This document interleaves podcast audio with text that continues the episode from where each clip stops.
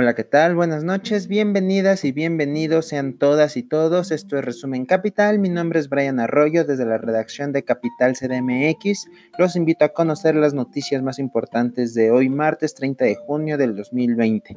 Noche lluviosa, espero tengan una bonita noche y vámonos rápidamente con la cifra con la actualización diaria del COVID-19 en México. Desde la vespertina de López Gatel, vamos a escuchar lo que se dijo más de 581 mil personas que han sido ya estudiadas, de las cuales 283.450 han resultado negativas a la prueba, pero 226.089 han resultado positivas, lo cual entonces representa nuestros casos confirmados acumulados de COVID. Dentro de este grupo de, de personas que han sido confirmadas a la enfermedad se encuentran también las lamentables 27.769 personas que han perdido la vida a consecuencia de las complicaciones de la enfermedad. Veamos la siguiente diapositiva, nuestra distribución. Ahí están las cifras, los números en torno al COVID-19. Falta decir que 23.782 son casos confirmados activos y por supuesto los sospechosos acumulados ya a 72.041. Vámonos con más información acerca del COVID-19 y es que la Organización Panamericana de la Salud, un órgano de la Organización Mundial de la Salud, alertó que en América Latina y el Caribe podrían ascender las muertes por COVID-19 a más de 400.000 personas para el mes de octubre si persisten las condiciones actuales. Esto lo informó Carissa Etienne, directora de este organismo, ah, y alertó que se espera que la región tenga más de 438.000 muertes de COVID-19 durante los próximos tres meses. De igual forma, reportó un freno por completo de la transmisión del virus en algunas islas caribeñas. Etienne agregó que los picos de contagio en las diferentes naciones que componen Latinoamérica se darán en diferentes momentos. Por ejemplo, Chile y Colombia se espera que llegue este pico en algún momento de agosto, en los próximos 15 días, perdón, Chile y Colombia en los próximos 15 días, Argentina, Bolivia, Brasil y Perú alcanzarían el pico en algún momento de agosto, para Centroamérica y México se espera llegue este pico a mediados de agosto, no obstante en Costa Rica podría suceder hasta octubre. El doctor Hugo López Gatel en la conferencia vespertina hizo referencia a esto, vamos a escuchar no cambia nada respecto a lo que nosotros mismos hemos pronosticado desde hace ya varios eh, meses y que aquí lo hemos comentado. Lo primero, eh, que lo comentamos detalladamente hace algunos eh, días, es la epidemia larga, este señalamiento que hemos hecho, como casi todos los señalamientos que repetimos para que vayan quedando claros. Este es uno de ellos, la frase que hemos usado es preparémonos para una epidemia larga, empezamos a usarla en febrero, antes de tener el primer caso incluso en México. Entonces, ¿qué quiere decir epidemia larga? Empezó el 28 de febrero, las proyecciones o predicciones matemáticas sugieren que se podría prolongar hasta octubre. Octubre, concretamente Jalisco y Monterrey, eh, bueno, Nuevo León siendo los dos estados que entrarían y terminarían al final de esta epidemia. Eso quiere decir que en términos de tiempo estamos gruesamente a la mitad. ¿Por qué digo gruesamente? Porque la epidemia no se comporta como una sola. Países geográficamente extensos como México tienen múltiples epidemias que se dan en ciudades, en municipios o en estados. Está lo que informaba el doctor Hugo López Gatel con respecto a esta alerta de la Organización Panamericana de Salud. Y en la mañanera, Hugo López Gatel el doctor también se presentó junto con Andrés Manuel López Obrador y como lo ha venido haciendo en, ocasiones pasadas, en conferencias pasadas, en, sus conferencias vespertinas, dio a conocer que esta es una epidemia larga, como lo acabamos de escuchar también. Sin embargo, estimó un pronóstico aún más largo que hasta octubre. Ha indicado, ha aclarado que octubre es la primera curva, las primeras proyecciones, este primer plano de la epidemia. Sin embargo, se va a extender esta como por dos o tres años, según lo que dijo el propio doctor Hugo López Gatel. Y no es nuevo esto. Recordemos que la epidemia en México de la influenza H1N1 duró dos años en sí, en verdad duró dos años. Las medidas se relajaron, hubo, hubo vacuna contra, contra, esta, contra este tipo de gripe pero la epidemia en sí duró dos años y se podría esperar algo así para la pandemia del COVID-19. Tenemos que recordar que ya se está trabajando en vacunas, eh, se trabaja ya en, en algunos medicamentos que han dado resultado para el correcto tratamiento, para evitar algunas muertes. Sin embargo, sí, se podría extender por un par de años. Vamos a escuchar concretamente al doctor Hugo López Gatel durante la mañanera. Está ocurriendo y ocurra en todos los países del mundo, todos los países del mundo han sido afectados por el COVID, existe siempre la posibilidad de que de un país a otro o a otro o a otro se vuelva a propagar el virus hacia una población que posiblemente ya haya salido de la epidemia. ¿Cuánto tiempo en total va a durar todo esto? No se puede precisar, pero algunas eh, conjeturas científicas apuntan a que esto podría durar varios años, posiblemente dos o tres años, durante todo el proceso en que esté en forma sincrónica, en desfase de tiempo, presentándose la epidemia en el mundo. Muy bien, ahí las proyecciones, las predicciones científicas del epidemiólogo del momento en México. Y en este respecto, Samuel Ponce de León, coordinador del Programa Universitario de Investigación en Salud de la Universidad Nacional Autónoma de México, aseguró que el virus SARS-CoV-2 sigue y seguirá presente. Esto también lo ha dicho el doctor Hugo López Gatel. También ha mencionado que no habrá momento apropiado para regresar a las actividades cotidianas y que de hecho nos tendremos que enfrentar a una nueva normalidad totalmente adecuándonos a convivir con este virus, con este agente infeccioso. Al respecto, el académico Samuel Ponce de León dijo, nuestro futuro estará asociado al COVID-19 indefinidamente y lo mejor que tenemos en el horizonte es una vacuna. Pues hay una coincidencia entre, entre especialistas del tema. Y en este mismo sentido, y hablando de en América Latina, que se ha convertido en el foco de epidemia, en el continente americano por completo se ha convertido en el foco de la epidemia de la pandemia, la Unión Europea tuvo acciones contra esto y restringió los viajes desde México hasta nuevo aviso.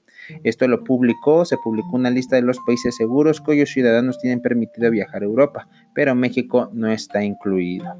Y seguimos con información de la Ciudad de México pues el gobierno de la Ciudad de México ha tomado una estrategia diferente, un poco diferente, que se ha repetido, que algunas otras entidades buscan repetir o buscan asemejar, ya que ha dado al parecer buenos resultados. En esta estrategia que, de hecho, el doctor Hugo López Gatel se refirió a esta nueva estrategia un poco durante la vespertina, que es no tanto ir tras los casos infectados, sino prevenirlos y con esta prevención intentar llegar a los casos de manera anticipada, para llegar de manera muy temprana a los casos y esto evite la propagación del coronavirus. Así el gobierno de la Ciudad de México tomó una medida, comenzó a enviar a los capitalinos un mensaje de texto te puede llegar desde el número 51515 y esto es con la finalidad de informar sobre el programa de detección, protección y resguardo de casos del COVID-19. Este mensaje es meramente informativo y busca dar a conocer un número alterno de Locatel.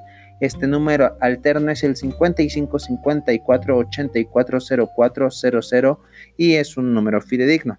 En el mensaje del texto que te puede llegar se lee, los casos positivos COVID-19 y sus contactos les llamará Locatel. Negarte a responder impide detener contagios. Salva vidas, acepta el cuestionario. La redacción del mensaje generó rechazo en las redes sociales, donde los usuarios acusaron que provoca confusión y hasta un poco de temor, porque el que lo recibe cree que es positivo de COVID-19 o pudo estar en contacto con algún portador del virus. Sin embargo, el envío de mensaje se retomará a partir de mañana, ya corregido con otra nueva leyenda, con otro nuevo mensaje, que evite estas confusiones y en este mismo sentido de prevenir los contagios y, de, y a todo caso detener el contagio. Detener el contagio llegar a atajarlo muy a tiempo, muy a temprano momento.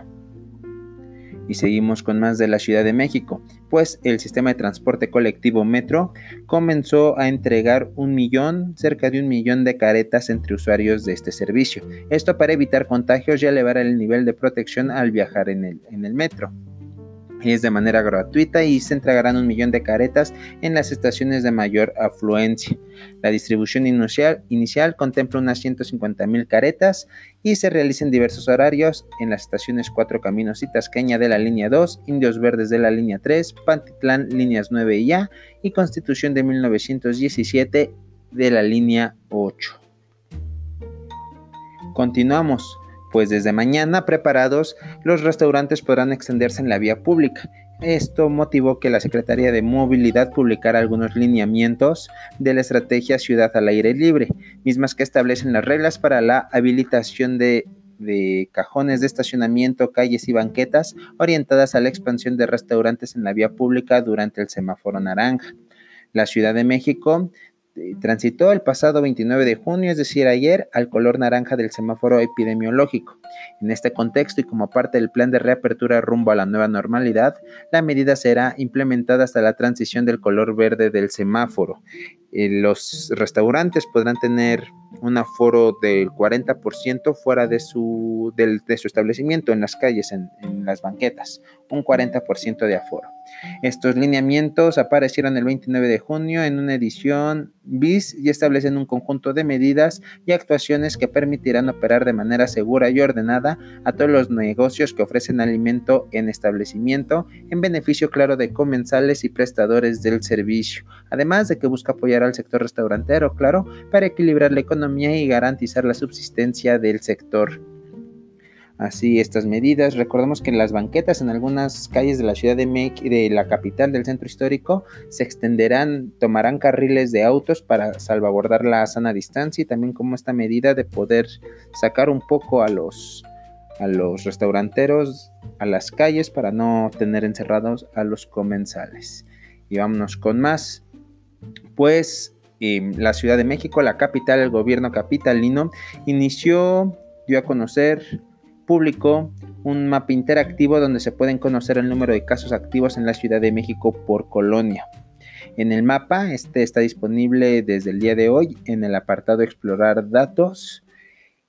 Es una herramienta que realiza un mapeo por colonia de los casos activos de COVID-19.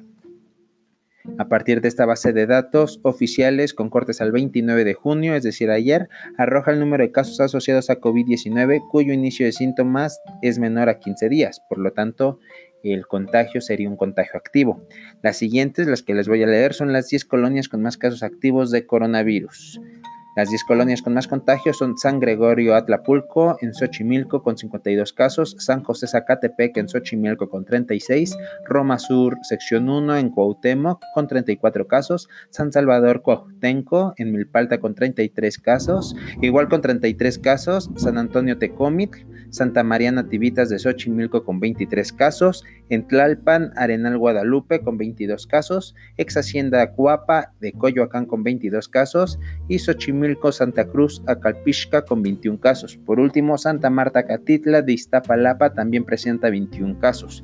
Este sistema de rastreo descarta los casos que ya han fallecido, solo considera las colonias que tienen más de 5 casos, esto para evitar la identificación de las personas contagiadas. El doctor Hugo López Gatel también hacía referencia de esto durante su conferencia vespertina. Dijo que los casos de contagio y los números no se contradicen.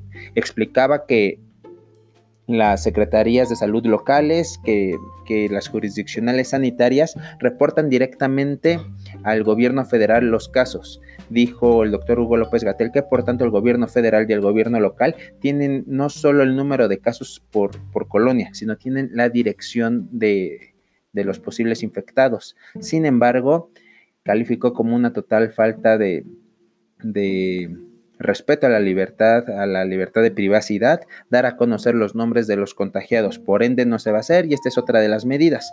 Colonias con más de cinco casos se presentan con menos de cinco casos, ¿no? Para evitar la identificación de los enfermos. Además de recordar que enfermeras, por ejemplo, y casos contagiados pueden sufrir discriminación, abusos, golpes, yo qué sé. Bueno, en más de la Ciudad de México habrá licencia de conducir digital. Esto lo adelantó la jefa de gobierno Claudia Sheinbaum. Proyecta la creación de una licencia de conducir digital que vendrá a sustituir el plástico que todos conocemos. Y pasamos a noticias de política, pues AMLO señaló presuntos fraudes en contratos de energía eléctrica. Esto tras que una corte limitó, frenó por un momento, frenó las iniciativas de reforma de la Secretaría de Energía Rocío Nagle. El presidente indicó así que se dialogará con las empresas ya que dio la instrucción de, empezar a elaborar denuncias, pero vamos a escuchar más concretamente lo que dijo el mandatario federal en su conferencia matutino matutina perdón, a este respecto. Recordemos que Andrés Manuel López Obrador tiene ahí un pleito, no un pleito, sino contradicciones con las medidas de electricidad no tradicionales como eólica, solar, para que puedan funcionar en las redes de la Comisión Federal de Electricidad. Pero bueno, vamos a escuchar al Ejecutivo Nacional. He dado la instrucción de que eh, se empiecen a elaborar las denuncias correspondientes. Ese es el fondo. Lo digo también porque hay quienes eh, piensan o eh, han aceptado solo la opinión de las empresas, de los particulares, y se eh, cree que estamos nosotros cometiendo una injusticia. Muy bien, ahí lo que dijo el presidente Andrés Manuel López Obrador con respecto exactamente a a estos contratos de energía eléctricas y bueno, dijo en, gran medida que supuestos fraudes han ocurrido en la entrega de estos contratos. Seguimos con más información relacionada a política, por supuesto, de México al contexto político y Lozoya, Emilio Lozoya, quien fuese director de Petróleos Mexicanos de la petrolera paraestatal, accedió el día de ayer 29 de junio, hoy se dio a conocer, ser extraditado desde España para enfrentar en México las acusaciones por lavado de dinero, asociación delictuosa y cohecho. Así ofreció cooperar con la Fiscalía General de la República para esclarecer estos hechos. Así lo informó el fiscal general Hertz Recordemos que Emilio Lozoya se le relacionó con la transferencia de 12.5 millones de dólares de las empresas Odebrecht y de Altos Hornos de México. Odebrecht no solo fue en México donde tuvo incidencia con estos, con estos pagos para ganar licitaciones, un escándalo a nivel mundial, en Perú ocasionó despidos, vaya en Brasil, vaya, vaya, fue un escándalo y en México al parecer no había culpables hasta la captura de Emilio Lozoya en España. Y muchos se deben de estar preocupando porque si Emilio Lozoya accedió a participar, va a señalar. Su defensa ha mencionado en reiteradas ocasiones que él seguía órdenes. Y más arriba que él hay pocos, hay muy pocos de hecho, entonces políticos de alto calibre del sexenio anterior de la administración de Peña deben de estar mordiéndose las uñas en serio preocupados y quizás pensando en huir de la justicia mexicana. Seguimos con más noticias de política, pues Morena elegirá candidatos para el 2021 por encuestas. Esto según lo, lo comunicó, esto según lo comunicó Ricardo Monreal Ávila, coordinador de Morena en el Senado, después de tener una plática de dialogar con el dirigente interino Alfonso Ramírez Cuellar. Así Morena decidirá sus postulaciones para las intermedias del 2021 y en más casos de personajes que tienen asuntos que resolver con la justicia, Tomás Herón ya está ubicado. Así lo mencionó Hertz Manero, el, Manero, el general, el fiscal, perdón, el fiscal general Alejandro Hertz, Manero informó que ya se tiene ubicado a Tomás Herón. Él es ex jefe de la desaparecida Agencia de Investigación Criminal y cuya huida del país significó la emisión de una ficha roja del Interpol para su detención. Apenas hoy también trascendió que se, que se emitió esta ficha roja para poder dar con Tomás Herón para la cooperación con Interpol para su detención. Sin embargo, en entrevista radiofónica, el fiscal general señaló que el ex jefe de dicha agencia de la Procuraduría General de la República ya veía venir lo que sucede en México y por ende huyó del país. Recordemos que Tomás Cerón es uno de los principales señalados, de los presuntos principales responsables por el caso de Ayotzinapa de los 43 jóvenes desaparecidos en el estado de Guerrero de los 43 normalistas. Así, esta orden de aprehensión es una más de las 46 que ya se tienen por los delitos de desaparición forzada y delincuencia organizada. El fiscal general señaló que no se va a quedar nadie satisfecho hasta no tener una evidencia o prueba razonable del destino de las personas que fueron maltratadas y posteriormente desaparecidas. Así es, este, esta captura puede ser, puede ser clave si se llega a capturar, por supuesto, a Tomás Herón puede ser clave porque participó en, esta, incluso en esta formulación en este maquineo de la verdad histórica, en la manipulación de los hechos, en no tener nada claro de qué sucedió realmente con los jóvenes. Los padres siguen buscándolo. Hace cuatro días se cumplió un mes más de la desaparición de los jóvenes. Es una asignatura pendiente del gobierno de Andrés Manuel López Obrador poder resolverlo. Fue un lema de campaña, fue un tema de campaña, así que es necesario dar, dar con, con las respuestas. Esperemos que se capture pronto a Omar Tomás Herón, a Tomás Herón, perdón. Ayer se capturó al, al a uno de los líderes de Guerreros Unidos, a un presunto líder de esta empresa criminal, relacionada por supuesto también con el caso de la desaparición forzada de los jóvenes, donde tuvo injerencia el ejército, policías municipales, eh, bueno, un, un hecho terrible que creo que ya no hay más que decir, que todos sabemos. Y seguimos con más información de política, pues la Secretaría de Relaciones Exteriores confirmó la invitación de Estados Unidos para la visita oficial de Andrés Manuel López Obrador. Marcelo Ebrard tuiteó desde su cuenta personal que el gobierno mexicano recibió una invitación de la administración Trump para que el presidente visite de manera oficial a los Estados Unidos de América los días 8 y 9 de julio. Esto claro para tratar temas del, Tratado Internacional de Libre Comercio, TEMEC, em, que mañana, mañana se promulgará oficialmente, primero de julio, día en el que entra en vigor este nuevo acuerdo. Esto también lo escribió el funcionario.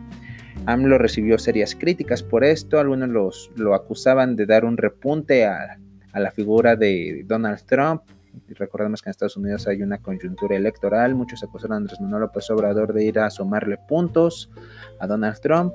Dijo Andrés Manuel López Obrador que él no va de vende patrias y hoy decía que tampoco va a un asunto crediticio, no va a solicitar crédito, simplemente para tratar asuntos del TEMEC. Y en este asunto, en esta misma tónica del TEMEC, recordemos que en la Cámara de Diputados se aprobó, se aprobó casi de manera unánime cuatro leyes cuatro reformas a leyes en un proceso que duró casi seis horas y media. La votación fue por tandas de no más de 50 diputados, esto claro para respetar la sana distancia. Este, los diputados emitieron su voto de estas cuatro leyes, además de un acuerdo de la Junta de Coordinación Política para reactivar el proceso de designación de cuatro consejeros del Instituto Nacional Electoral. Vamos a repasar rápidamente estas cuatro leyes. En materia comercial, lo aprobado son dos leyes. La ley de protección industrial, que abroga la ley de propiedad industrial, y la ley de infraestructura de calidad, que abroga la ley federal sobre metrología y normalización. Esta fue avalado con 367 votos, solo hubo una abstención. También hubo una abstención en las otras dos leyes. Ahorita les platico un poquito más de esta abstención. Las reformas a la Ley Federal de Derecho de Autor también recibieron 369 votos y el Código Penal Federal recibió 364 votos en favor, una abstención y una en contra. Así se aprobó el paquete, el Pleno de la Cámara dio por clausurado este periodo extraordinario de sesiones que se hizo exclusivamente para estos temas y que entre sin mayor problema el TEMEC y así se levantó la sesión. Ayer el Senado avaló la minuta de la Ley de los Impuestos Generales de Importación y Exportación. Así todo el paquete quedó aprobado y todo quedó dispuesto para la entrada en vigor del TEMEC. Mañana, primero de julio, se publicará en el diario oficial de la Federación y con ello entrará en vigor en México. En, más de este sentido, de lo que sucedió en la Cámara de Diputados, cabe señalar que la diputada Lorena Villavicencio de Morena fue la que realizó las abstenciones en las cuatro minutos que expiden la Ley Federal de Protección de la Propiedad Industrial y la Ley de Infraestructura de la Ciudad, que abroga la Ley Federal sobre Metrología y Normalización y las reformas al Código Penal y a la Ley Federal del Derecho de Autor, es decir, a las cuatro leyes que se votaron hoy. El Comité Técnico de Evaluación retomará las conversaciones de manera virtual y se enviará a la Junta de Coordinación cuatro listas con cinco candidatos para que los coordinadores elijan a cuatro finalistas para el Instituto Nacional Electoral y la lista definitiva se votará en otra sesión extraordinaria de la Cámara el próximo 22 de julio. Esto con respecto a lo que sucedió hoy en la Cámara de Diputados. Pero bueno, seguimos con más información pero vámonos a dinero. Pasamos a dinero, pues Aeroméxico, la aerolínea, pidió acogerse a la ley de bancarrota de Estados Unidos por pandemia. Así, la principal aerolínea de México y una de las mayores de Latinoamérica informó que se acogió a la ley de bancarrota de los Estados Unidos para poder reestructurar su deuda debido al impacto sin precedentes por la pandemia del COVID-19 en el sector aeronáutico. FAMSA, esta tienda de crédito que tenía un banco, Banco Ahorro FAMSA, perdió la licencia para operar como banco. Así que aquí te contamos qué hacer si eres depositante de alguna cuenta en esta, en esta institución financiera. Y es que las autoridades bancarias informaron la liquidación de Banco Ahorro FAMSA por incumplimientos regulatorios desde antes y durante la actual emergencia sanitaria que conllevó una crisis financiera. Así la institución dejará de operar el día primero de julio, es decir, mañana. Los organismos que informaron de este de este retiro de licencia fueron la Comisión Nacional Bancaria y de Valores, el Banco de México y el Instituto para la Protección y el Ahorro Bancario. Esta última será la encargada de devolver el dinero, de proteger el dinero a quienes tenían cuenta con saldo en este banco. Textualmente, los organismos dijeron, sin utilizar recursos públicos, el IPAP garantiza el ahorro de los depositantes. Para hacer efectivo el cobro, los ahorradores pueden ingresar a la página apps .ipap.org.mx o llamar bien al teléfono 7100 Ahí se les atenderá y se les resolverán todas las dudas con respecto a esto. Bueno amigos, eso fue todo por mi parte. Nos escuchamos una vez más el día de mañana. Mi nombre es Brian Arroyo desde la redacción de Capital CDMX. Esto fue Resumen Capital. Síganos en nuestras redes sociales, arroba capitalmx-bajo para Twitter, Capital CDMX, Facebook e Instagram y por supuesto nuestra página de internet, capital-cdmx.org. Buenas noches y muchas gracias. Vámonos. Hasta mañana. Gracias y buenas noches.